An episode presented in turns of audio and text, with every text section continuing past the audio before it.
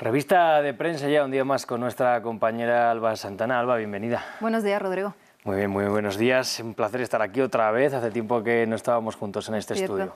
Vamos a empezar hablando de la situación crítica, muy humanitaria, muy crítica en la franja de Gaza y según los medios de la región todavía podría ir a peor después de que Israel haya anunciado ¿no? que planea mover esa ofensiva hacia el punto más al sur de la franja, hacia Rafah.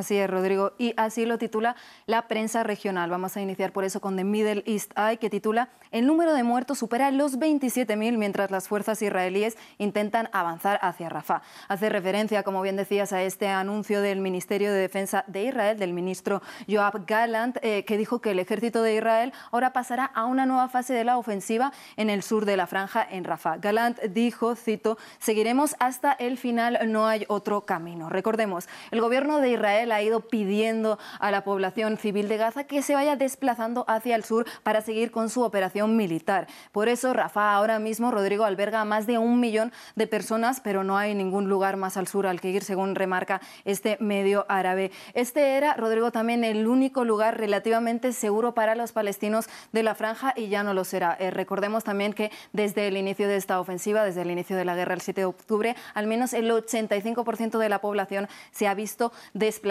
en la franja. Vamos a seguir ahora con otro medio, con South China Morning Post, que titula Israel centra el ataque de Gaza en Rafah. El ministro de Defensa dice que 10.000 combatientes de Hamas han muerto. Bueno, este artículo está un poco más centrado en la situación en terreno militarmente hablando y habla del desmantelamiento de la brigada de Hamas en Han Yunis, según dijo el eh, ejército de Israel, y también dijo que, que Hamas estaría quedando sin municiones y también sin armas. El Ministerio de de Defensa también se ha burlado, según indica este medio del poder militar de Hamas en medio de las negociaciones, Rodrigo, recordemos, para un cese al fuego, que son lo que más espera eh, la sociedad civil, la población civil en, en la franja en estos momentos. Pero no vamos a hablar solo de la franja, nos vamos a ir también hasta la Cisjordania ocupada, porque hay muchas críticas, incluso de Estados Unidos, de lo que está pasando allí. Sí, así es. Y Jared, este medio eh, israelí titula por ahí diciendo, estos son los cuatro colonos israelíes a los que se dirige la primera, la primera ronda de sanciones de Biden. Bueno, este artículo nos habla de las sanciones del gobierno de Joe Biden contra cuatro colonos en Cisjordania, que se espera que sea, Rodrigo, la primera de varias rondas por acciones eh, de estas personas contra los palestinos como agresiones, asesinatos o intento de asesinato. Por ejemplo, uno de los cuatro implicados, que sería David Chai Chasdai, tiene eh, a, sus espaldas cargos como incendios de edificios y autos palestinos y también implicación en varios ataques a palestinos como el de Jawara que terminó, recordemos, con la muerte de un palestino de 38 años. El gobierno de Israel no se ha tomado bien eh, esto y dice que aplica la ley de igual manera sobre todos. El ala más a la derecha de este gobierno, Rodrigo, dice además, va un poquito más allá dice que los colones son las reales víctimas de todo esto, los tildan de heroicos colonos y recuerdan que muchos de ellos están ahora mismo desplegados en Gaza con el ejército. Claro, recordamos además que hubo el otro día la aparición de algunos ministros del gobierno de Israel, pues en esa reunión ¿no? de colonos que quieren llegar también ahora hacia la franja de Gaza. Vamos a cambiar de tema, Alba. Nos vamos hasta Ucrania, porque ayer hubo una gran noticia para Kiev que llegaba desde Bruselas. Los 27 finalmente llegaron al quórum necesario para apoyar ese nuevo paquete de ayudas después de que Hungría lo hubiera vetado desde diciembre. Así es, después de muchas negociaciones, Rodrigo lo lograron y así lo titula Financial Times, que dice la UE extiende una rama de olivo a Víctor Orbán para desbloquear la ayuda a Ucrania.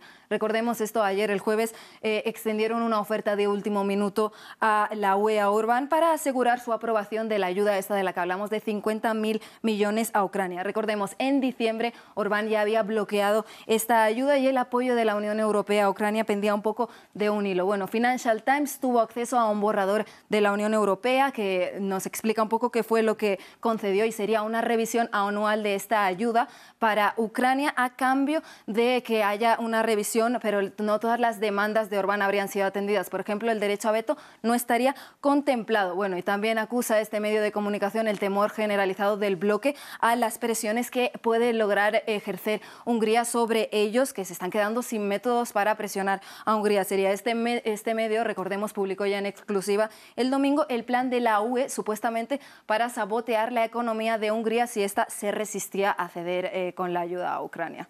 Pues interesante ver cómo seguirá ese tira y afloja entre Hungría y el resto de los países de la Unión Europea. Vamos a cambiar a un tema radicalmente distinto, Alba.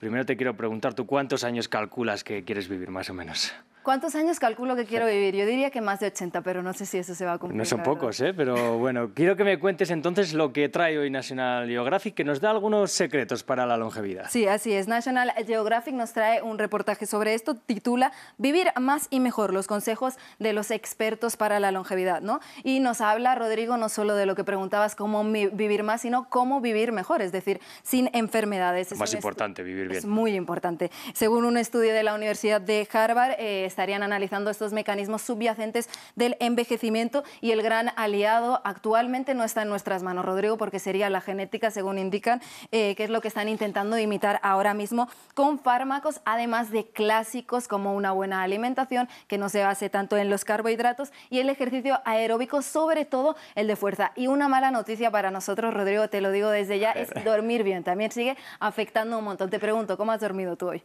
Eh, bien, pero relativamente poco, la verdad, que he llegado con sueño y al ya trabajo. Me, ya me imaginaba yo esta respuesta. Pero siempre aquí dando lo mejor de nosotros, siempre, en France 24.